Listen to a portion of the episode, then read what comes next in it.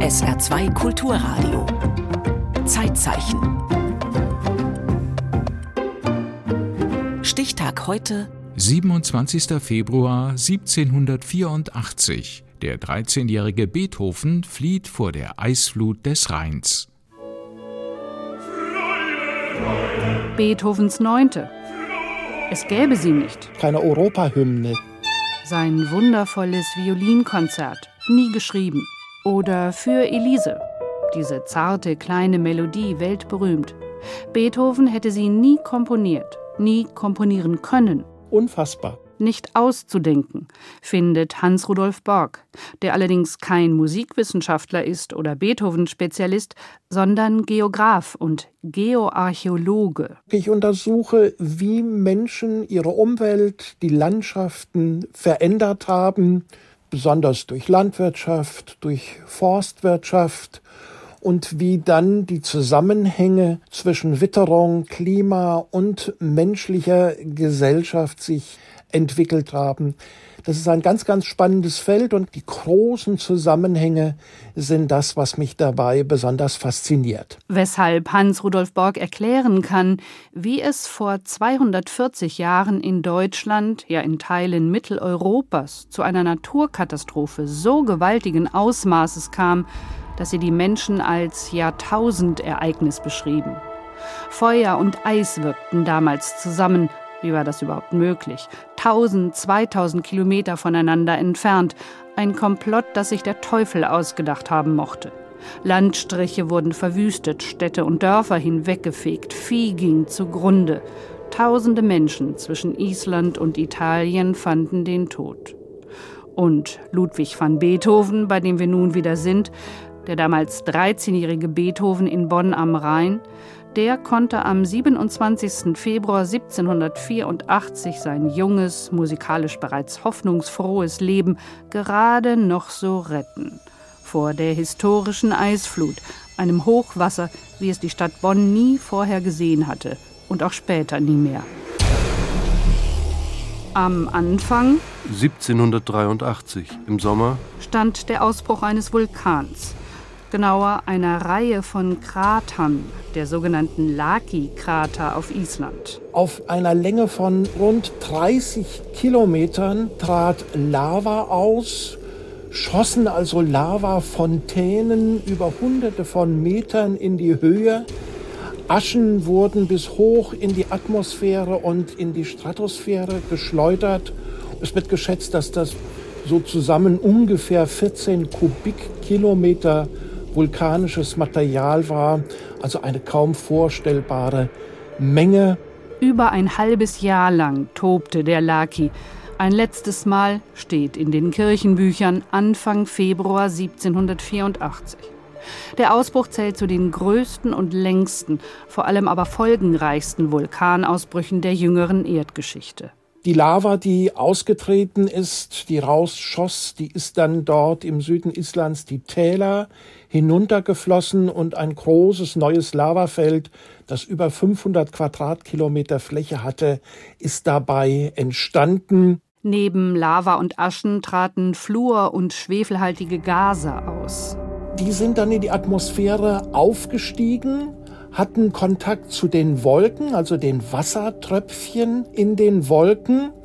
Wenn dann die Wolken sich abregneten, entstand saurer Regen, der ging dann nieder auf die Pflanzendecke und hat praktisch die Pflanzen vergiftet. Vieh, das nun Gras und Kräuter fraß, kam in großer Zahl um, wenn die Tiere nicht schon vorher verreckten. Das ist tatsächlich so, dass es so sauer war, der Niederschlag, dass das Fell von Schafen verätzt war dabei. Ihre Augen, ihre Mäuler, die Atemwege. Ungefähr drei Viertel der damals auf Island lebenden Schafe und Pferde verendeten dadurch. Menschen, die sich hatten retten können vor den glühenden Lavaströmen, drohte jetzt der schleichende Hungertod. Lamm- und Pferdefleisch gab es kaum noch. Vielfach war die Ernte vernichtet. Insgesamt sind wohl mehr als 9000 Menschen, also ungefähr ein Viertel der Bevölkerung Islands, damals gestorben.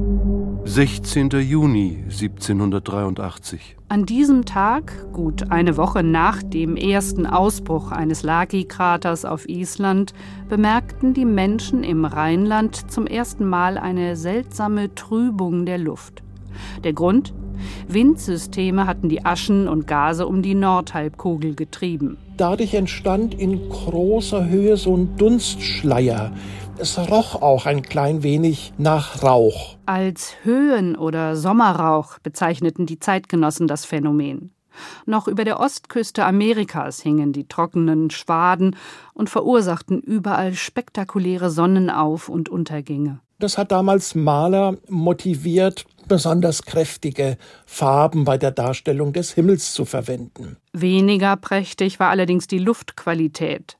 Die Menschen klagten über heftige Kopfschmerzen, Hautausschläge und Asthmaanfälle.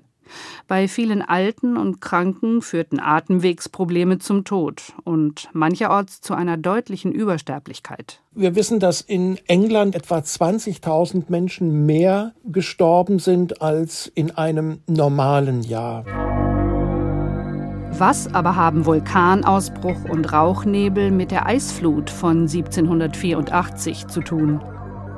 Die Aschen und die Gase führten dazu, dass die Sonneneinstrahlung reduziert war und es dann bei uns in der Atmosphäre zu einer merklichen Abkühlung kam. Der Kieler Geosystemforscher Hans Rudolf Borg. Das begann schon im Herbst 1783. Der folgende Winter wurde eisig. Die Temperaturen gingen zum Teil bis zu minus 30 Grad, die in Heidelberg gemessen wurden. Der Neckar fror zu, der Rhein bekam eine geschlossene Eisdecke zunächst ein großer Spaß für die Menschen. Man konnte in Köln auf dem Rhein Märkte abhalten, Feste durchführen. Geschäftstüchtige Händler verlegten ihre Buden aufs Eis.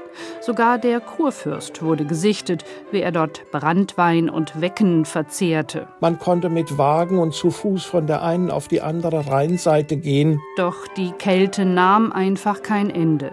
Nicht einmal die Kinder mochten noch Schlittschuh fahren auf dem zugefrorenen Rhein. Es fiel dann auch eine ganze Menge Schnee. In Köln soll die Schneedecke in etwa anderthalb Meter dick gewesen sein. Das ist natürlich ganz ungewöhnlich, das ist gewaltig. Manche Dörfer waren zeitweise von der Außenwelt abgeschnitten aufgrund dieser riesigen Schneehöhe. Den Menschen gingen ihre Vorräte aus, sie hungerten, sie erfroren. Kein Fuhrwerk konnte auf den tief verschneiten Wegen noch Holz transportieren oder Säcke mit Mehl aus den Mühlen. Alles sehnte sich nach dem Frühjahr, nicht ahnend, welch verheerende Urgewalt mit der Schnee- und Eisschmelze über Mensch und Land hereinbrechen würde. So um den 23. Februar 1784 kam ein Warmlufteinbruch. Es wurde also innerhalb einiger Stunden sehr warm. Die Temperaturen waren zum Teil zweistellig.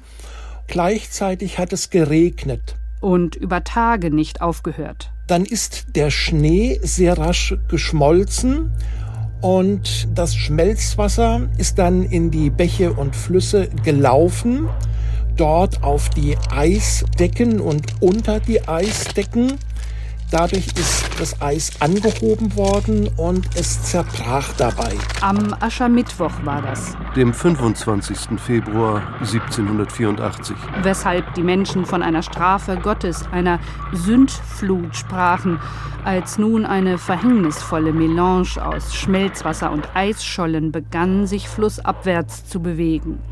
Erst langsam, dann mit immer größerer Wucht. An der Saar, der Mosel, am Rhein. Eisblöcke stauten sich an Brücken, an Flussverengungen und Flussbiegungen und bildeten Barrieren bis zu drei Meter hoch. Flussaufwärts, also oberhalb, ist dann das Schmelzwasser immer höher aufgestiegen. Es konnte nicht mehr abfließen und es hat dann zunächst die tiefer liegenden Teile von den Orten in den Tälern überflutet. Das ist ja nun erstmal nichts Ungewöhnliches.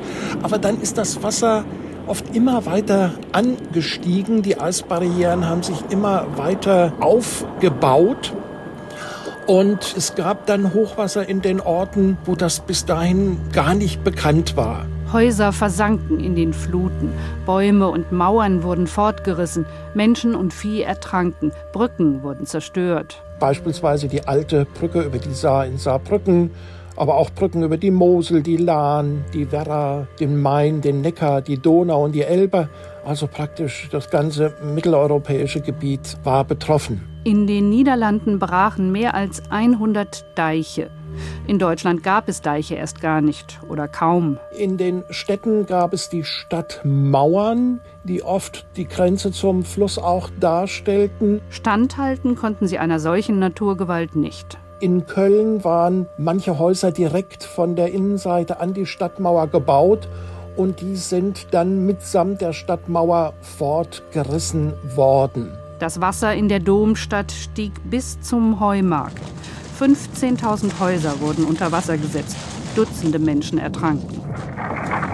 28. Februar 1784. Morgens halb fünf. Das Eis trat mit solcher Heftigkeit in unsere Stadt, dass nicht nur Bollwerke und Stadtmauern, sondern auch bei 80 Häuser einstürzten und samt den Einwohnern zugrunde gingen. Ein Kölner Chronist. Brücken wurden zerquetscht und mit fortgetrieben. Und viele Menschen, welche auf Kähnen sich retten wollten, wurden verschlungen. In der Kirche zu Klein Martin stürzte das Gewölbe am Totenkeller ein und die Toten schwammen durch die Stadt. Besonders schwer traf es das rechtsrheinische Mülheim, damals noch selbstständig, heute Stadtteil von Köln. Von 420 Häusern wurden 161 dem Erdboden gleichgemacht, weitere 100 stark beschädigt.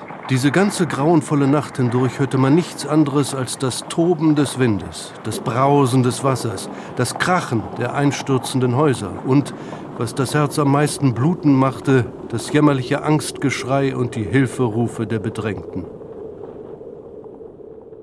Auch in Bonn, wo in der Rheingasse 7 die Familie van Beethoven lebte, waren die Schäden dramatisch.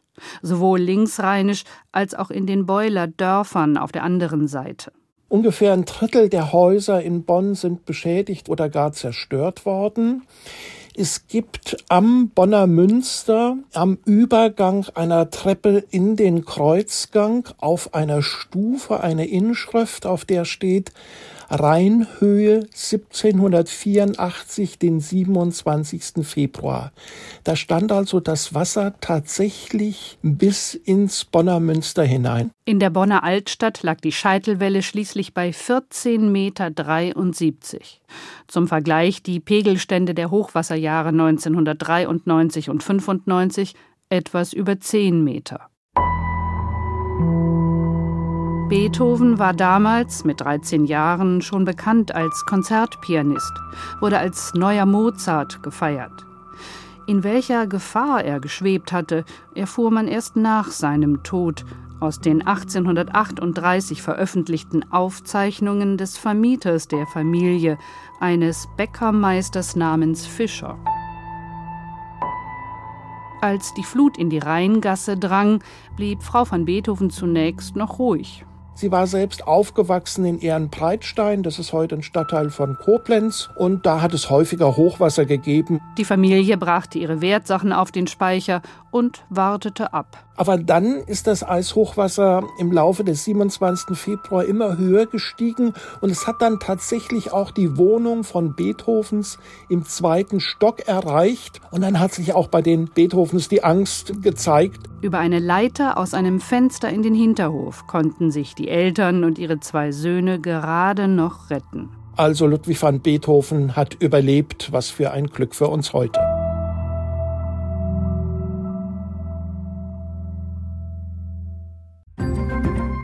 Im Zeitzeichen erinnerte Almut Fink an den 27. Februar 1784, als der 13-jährige Beethoven mit seiner Familie vor der Eisflut des Rheins floh.